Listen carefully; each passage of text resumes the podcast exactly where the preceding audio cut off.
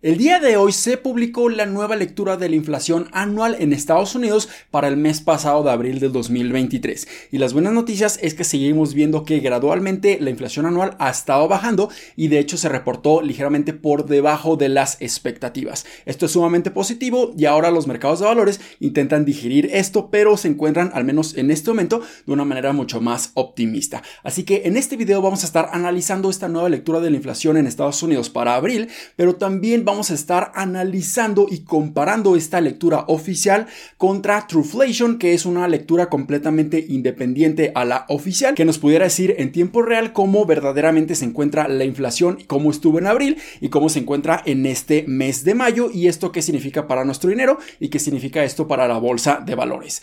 Hola, ¿qué tal inversionistas? Mi nombre es Humberto Rivera y bienvenidos de vuelta a Vida Financiera, en donde hablamos de finanzas, inversiones y generación de patrimonio. Así que si estás muy interesado en estos temas, suscribirte, dale like y comparte este video con tus familiares y amigos. Así que pasemos directamente a la lectura reportada en Estados Unidos para este mes de abril. Y se reportó en 4.9% y si lo comparamos contra el mes pasado de marzo, este se reportó en 5%. Así que estamos viendo una ligera disminución en la inflación anual. Y las estimaciones de los analistas y del mercado era de que la inflación anual se reportara en 5%, por lo que se reportó ligeramente por debajo de las mismas expectativas. Pero claramente estamos viendo que la tendencia de la inflación ha sido hacia la baja. Desde julio del 2022 hemos visto cómo constantemente cada uno de los meses la inflación se ha estado reportando de una manera más baja. Obviamente hemos llegado al punto en donde la inflación va a ser sumamente complicada empezarla a bajar de una manera considerable a comparación de los meses pasados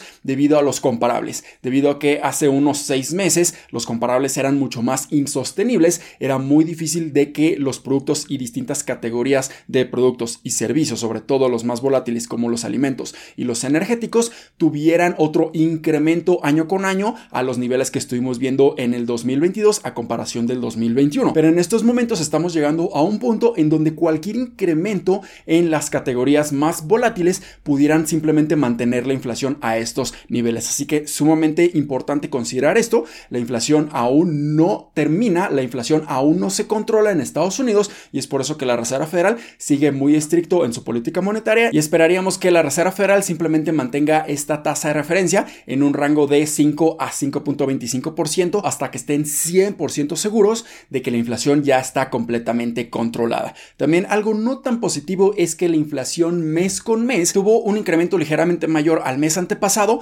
reportándose para el mes de abril en 0.40% contra 0.10% reportado en marzo. Y la inflación subyacente que estamos removiendo las categorías más volátiles como los productos alimenticios, sobre todo alimentos frescos y los energéticos como la gasolina, el petróleo y el gas natural, aquí se reportó una inflación subyacente de 5.5% en comparación del mes antepasado de marzo de 5.6% y prácticamente esta lectura de la inflación subyacente se mantuvo en línea de las mismas expectativas. Entonces estamos viendo que la inflación general y la inflación subyacente están siendo mucho más persistentes de lo que a lo mejor muchos estaban pensando, porque como ya lo mencioné, ahora los comparables pudieran ser un poco más sencillos de mantenerse a estos niveles debido a que un ligero incremento en algunas categorías pudieran simplemente mantener la inflación a estos niveles. Así que simplemente hay que mantenernos a la expectativa de que gradualmente pudiéramos ver que la inflación esté bajando. Pero ¿qué pasa con Trueflation? ¿Qué pasa con esta lectura completamente independiente a estos números oficiales?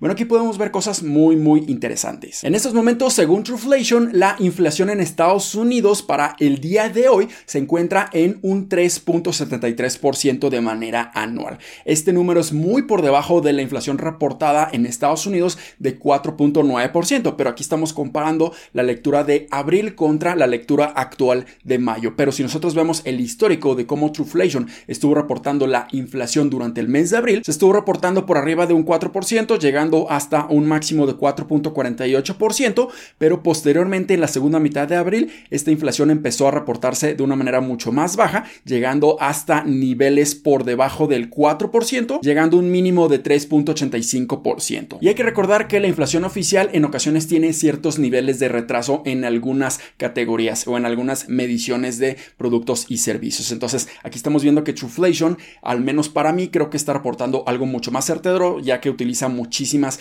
variables en tiempo real y esto nos pudiera decir una información mucho más certera. Entonces es muy posible que en mayo la lectura oficial esté reportándose incluso por debajo del 4%. ¿Por qué? Porque en estos momentos Trueflation durante estos días de mayo se han estado reportando la inflación por debajo de un 4%, así que es muy probable que la lectura oficial de mayo en Estados Unidos sea de aproximadamente un 4.2, incluso por debajo de un 4%. Pero para ser un poco más conservadores, yo esperaría que se reporte por debajo de un 4.5%, según la información de Trueflation, a menos de que haya algún choque en la economía en Estados Unidos que empiece a generar una elevada inflación nuevamente. Y ahí sí pudiéramos ver que la inflación se esté reportando a estos niveles aún, pero yo esperaría que poco a poco esta inflación empiece a bajar de una manera considerable. Entonces, en estos momentos los mercados simplemente están digiriendo toda esta información. Están viendo que claramente los efectos de subir las tasas de referencia por parte de la Reserva Federal están surtiendo efecto en Estados Unidos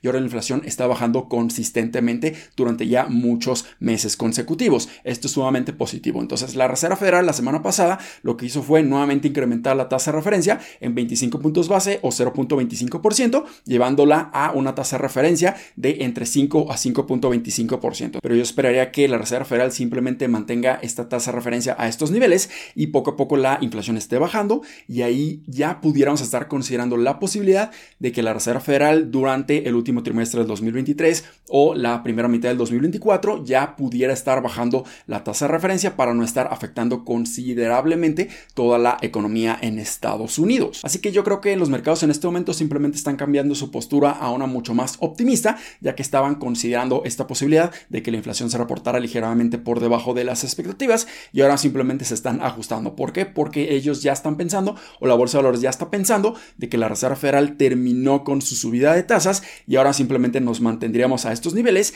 y los analistas de Wall Street y los mercados simplemente pueden estar descontando o haciendo sus modelos de descuento de flujos futuros bajo esta tasa de interés y posiblemente pudieran ver que lo peor ya sucedió, la contracción en las utilidades ya sucedió, posiblemente durante la segunda mitad del 2023 pudiéramos ver aún más estragos económicos, pero en mi opinión no serían tan graves como para que veamos un colapso bursátil generalizado en toda la bolsa de valores. Así que yo creo, al menos en el sector tecnológico, que pudiéramos ver una recuperación poco a poco debido a que no están reportando números tan negativos como muchos estaban esperando y la bolsa de valores simplemente se está anticipando a la recuperación futura de los siguientes 6 a 12 meses. Entonces, esta es mi opinión, pudiera estar equivocado, pero yo me mantengo bastante optimista ya que todos los factores y variables económicas, al menos en este momento, se encuentran a nuestro favor y pudiéramos ver que la bolsa de valores simplemente tenga una posición mucho más optimista y pudiéramos ver una recuperación a lo largo de los siguientes meses. Así que espero que este video les haya sido bastante útil y educativo. Si fue así, considera suscribirte, dale like y compártelo a tus familiares y amigos.